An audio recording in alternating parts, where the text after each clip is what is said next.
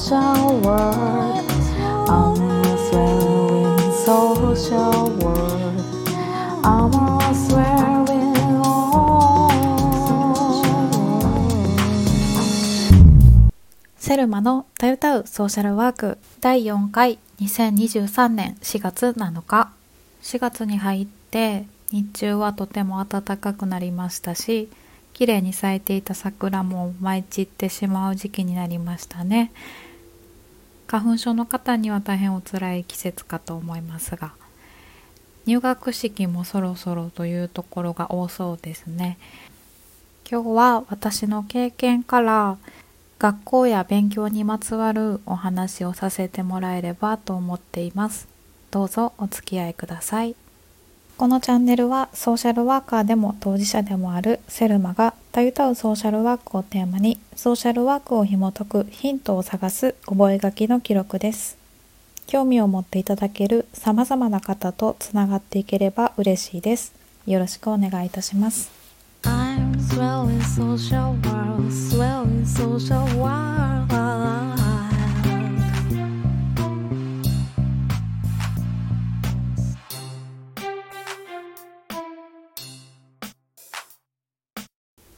正直なところ中学生くらいからしか幼い頃の記憶は明確ではないのですが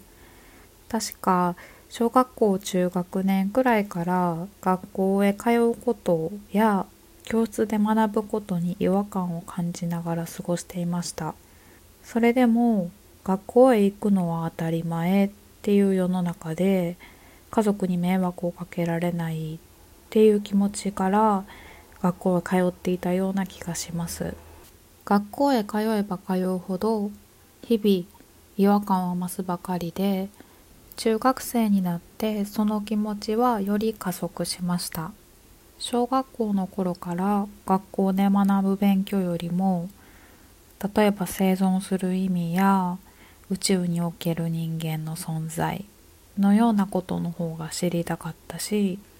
そんなことを友達に話しても気味悪がられることも辛く感じていたのかもしれません。また家族の前ではいい子でいたかったし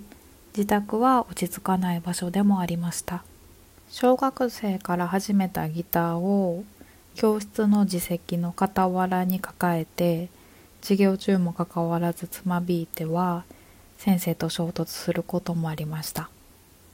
また私の中学校には当時スクールカウンセラーが出入りしていて私はカウンセリングルームの住人と化していました。その辺りから教室よりもカウンセリングルームや音楽室の楽器庫あとは保健室で過ごす時間が増えていきました。そうして中学校3年間は尖ったまま終えて高校は行かないつもりが家族親戚総動員の説得によって条件付きで行くことにしました入試は得意なパソコンで回避して通過しました高校ではさらに教室に馴染めず使用されていない教室や保健室が私の登校先になっていきました今思えばいわゆる保健室登校というものでしたそんな私が無事高校を卒業できたのには2つの理由があると思っています。まず一つに保健室や図書室などで自分なりに勉強を続けていたこと授業で学ぶべき学習はもちろん自分が関心を持つ哲学的なことなどもこの頃に学ぶことができたと思っていますそしてとても大きいもう一つは担任の先生をはじめ理解のある学校の体制です。常に私がいつでもまた教室に戻ってこれるようにと廊下側の一番後ろの席は私のために机を置いてくれていました。また保健室への登校を出席としてくれていたために出席日数を不足せずに済みました。また中間期末などのテスト前の放課後には各科目の先生がわからない部分の質問に答えてくれるなど協力をしてくれていたこともよく覚えています。その後進んだのは舞台関係の専門学校。専門学校も現場やインターンにはようやく行けても大人数の集まる教室は苦手なままで徐々に学校にすら行けない日が増えていきました。初めての一人暮らしでほぼ引きこもり状態の毎日でした。正直専門学校は出席日数が全く足らず卒業ギリギリまで課題をこなしてなんとかやっと卒業できました。第3回目の放送で話したように東日本大震災のボランティアに行ったことで私の人生は一変しました私は現在生意気にもソーシャルワーカーと名乗っていますが一応社会福祉士と公認心理師という2つの国家資格を持っています。といっても社会福祉士はちょうど3年前公認心理師に至っては半年ほど前に取得したばかりです。少しイメージの難しかった福祉と距離をとっていた私はもちろん学生時代にこのような将来を志したこともなくどんな勉強が必要でどんな資格があってなどという知識も皆無のまま気づけば20代半ばからボランティアコーディネーターを約3年間経験しその後約8年間相談員をしています。相談員として働き出した途端右も左もわからないまま担当させていただく方々と1対1の面談が始まりました。日々を重ねていくうちに相談業務はお一人お一人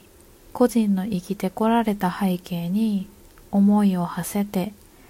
そして今その方が目指す希望とする未来を描くお手伝いをさせていただくとてもオーダーメイドでクリエイティブな仕事だと知りました。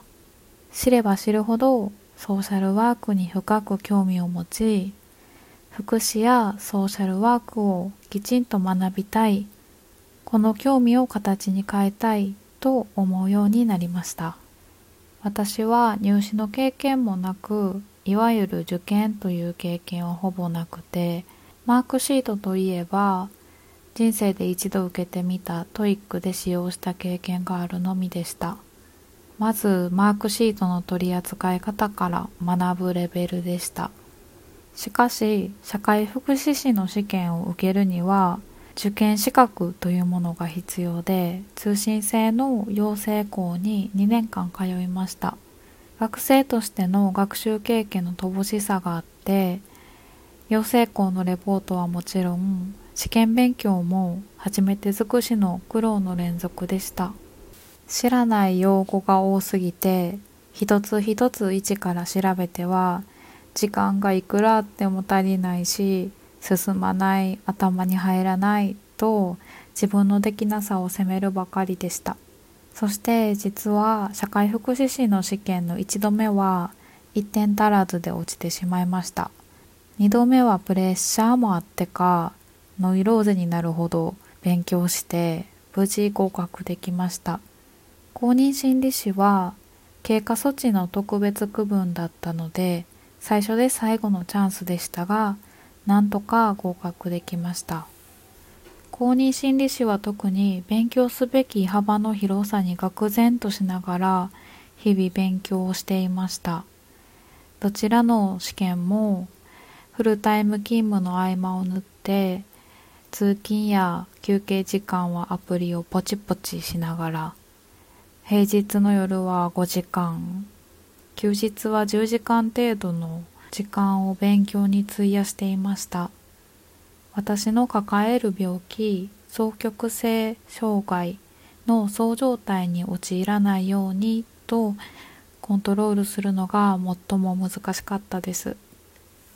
ここまで勉強が資格がとつらつら偉そうに話しておいてなんですが資格を取得できたことは結果ついてきたことであって私としては福祉やソーシャルワークの歴史や基礎的な知識を身につけられたことが最も大きいです。そしてさまざまな先輩たちの経験から意見や知識を頂戴して頼らせてもらえたことも嬉しいことでした。また資格は武器にも凶器にもなるので気をつけたいとも思っています。紙面上で勉強して取れた合格点なのでそれよりも目の前のお一人の方からもらえる合格 OK みたいなものを大事にしたいなと思っています。ちょっとカッコつけましたが大人になってからの勉強は苦しくもありますが夢中になれて知識を広げられる喜びもありますし癖になります。今後も仕事も趣味も含めて学び続けたいなと思っています。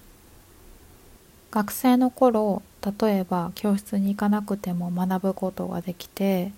また心の支えになっていた音楽があって数少ないですがそばにいてくれた友人もいました。私が恵まれた環境にあったことは確かですが少なからず学校を楽しめない苦しい違和感を感じる生徒は存在してその上で私は通学以外の手段でも学ぶ方法があると身をもって感じています。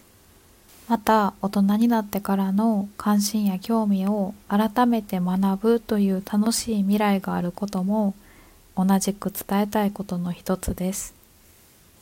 私が立派に生きているとは言えませんが、なんとか生きています。様々な人と出会って価値観を知ること、いてもいいと思える場所があること、自分が歩める未来の選択肢を知ること